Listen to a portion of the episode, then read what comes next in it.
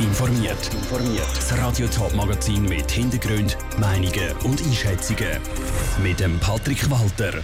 Was der Fußballverein GC zur vierten Stadionabstimmung zu Zürich sagt und was Wegbegleiter zum Lebenswerk vom Winterthur-Dirigent Reto Parolari sagen, das sind zwei von den Themen im Top informiert. Der Streit ums neue Hartturmstadion geht in die nächste Runde. Das Referendum gegen den Gestaltungsplan ist zustande gekommen. Das ist für die Fußballclubs Zürich natürlich besonders bitter. Lucia Niffler hat nachgefragt. Vor 16 Jahren haben die Zürcher das erste Mal über ein neues Fußballstadion abgestimmt. Das letzte Mal haben sie vor zwei Jahren über ein neues Projekt abgestimmt. Jetzt kommt die vierte Abstimmung. Die IG Freiräume Zürich West hat ihr Referendum gegen den Gestaltungsplan angebracht. Sie wehren sich, weil das Projekt zu wenig grün ist. Beim Fußballclub GC, wo für ein neues Stadion kämpft, ist man enttäuscht, obwohl damit zu rechnen war, sagt Freddy Bickel, Geschäftsführer von GC. Ein unglaublicher Rückschlag und sehr, sehr schwierig ist klar für B-Vereine, denke auch für die Stadt Zürich. Getroffen hat es einem vielleicht nicht so stark, weil man sich darauf vorbereiten konnte, aber trotzdem macht es die Sache natürlich nicht besser. Es sei schwierig, mit dieser Situation umzugehen, weil es trotz einem Jahr zum Stadion nie wirklich weitergeht. Darum hatte Freddy Bickel auch kein Verständnis für das Referendum. Manchmal müssen wir etwas akzeptieren, auch wenn es einem nicht passt. Es geht wirklich in eine Zwänglerei rein, irgendetwas nicht akzeptieren und wahrhaben. Ich glaube, es geht jedem Einzelnen so, man ist auch nicht immer für alles dafür.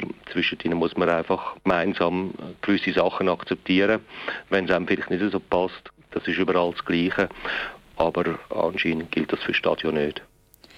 Die Hoffnung, dass ein Stadion gebaut wird, hat der Freddy Bickel trotzdem nicht aufgegeben. Im Gegenteil, er ist überzeugt, dass das neue Stadion trotz dem Referendum kommt.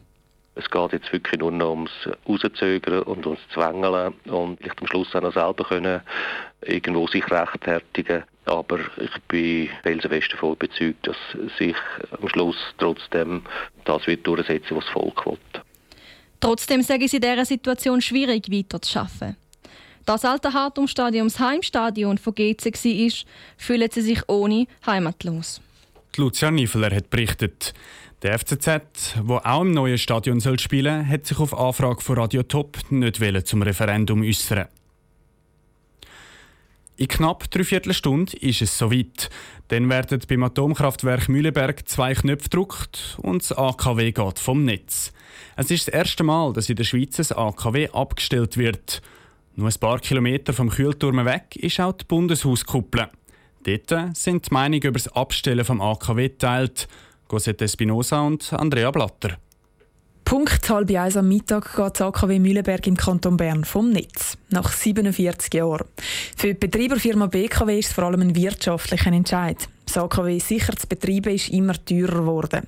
Für den SVP-Nationalrat Andreas Glarner ist der Entscheid trotzdem ein grosser Fehler. Es ist himmeltraurig, es ist völlig der falsche Entscheid.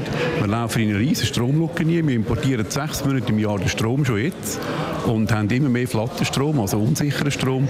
Andreas Klarner hat also vor allem Angst vor einer Versorgungslücke. Das AKW Mühleberg produziert aber nur rund 5% vom gesamten Schweizer Strombedarf. Darum hat Jürg Grossen von den Grünliberalen auch keine Angst vor zu wenig Strom. Im Gegenteil, er freut sich, dass das AKW vom Netz geht. Ja, es ist natürlich eine grosse Befriedigung, die durch den Kopf geht. Wir sind von den Grünliberalen aus schon sehr, sehr lange skeptisch. Der alte AKW gegenüber insbesondere und Mühleberg ist ein uralter AKW. Es war höchste Zeit, dass man es abgestellt hat. Ich bin sehr dankbar, dass die BKW die Verantwortung hat übernommen Ähnlich sieht es auch der Zürcher Grüne Nationalrat, der Balthasar Glättli. Er freut sich, dass es ein AKW weniger gibt in der Schweiz. Das ist ein wichtiger Schritt. Es wäre wichtig, dass es nicht beim Mühleberg bleibt. Wir haben immer noch mit Betzenau eines, eines der allerältesten AKWs, das überhaupt weltweit noch in Betrieb ist. Sicherheitstechnisch ist ein riesiges Risiko. Damit sind aber längst nicht alle verstanden.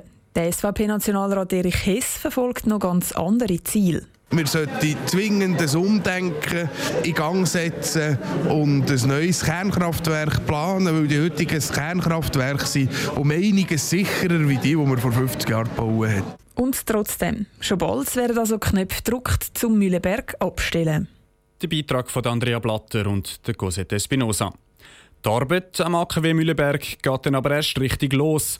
Ab Januar fängt der Rückbau vom AKW an.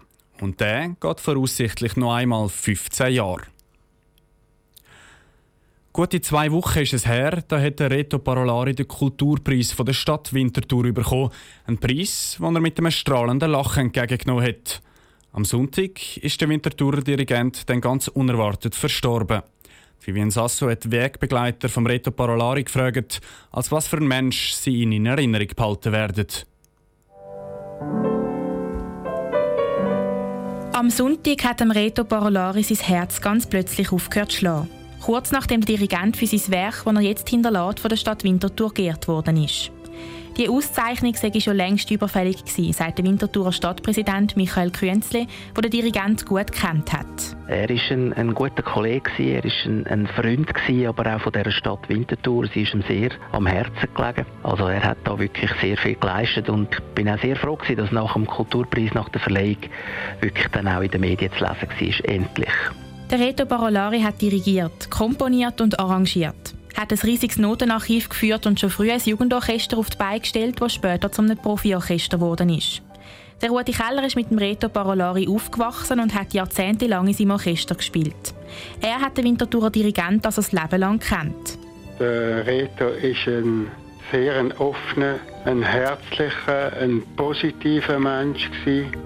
humorvoll und sehr, sehr kreativ. Ich habe Musik gemacht mit ihm und wunderschöne Zeiten erlebt. Die Zeit im Orchester vom Reto Parolari sei ganz besondere gewesen. Der Rudi Keller hat dort sogar seine Frau kennengelernt. Auch sonst hat sein Freund und Dirigent ihm Chancen gegeben, die er sehr schätzt.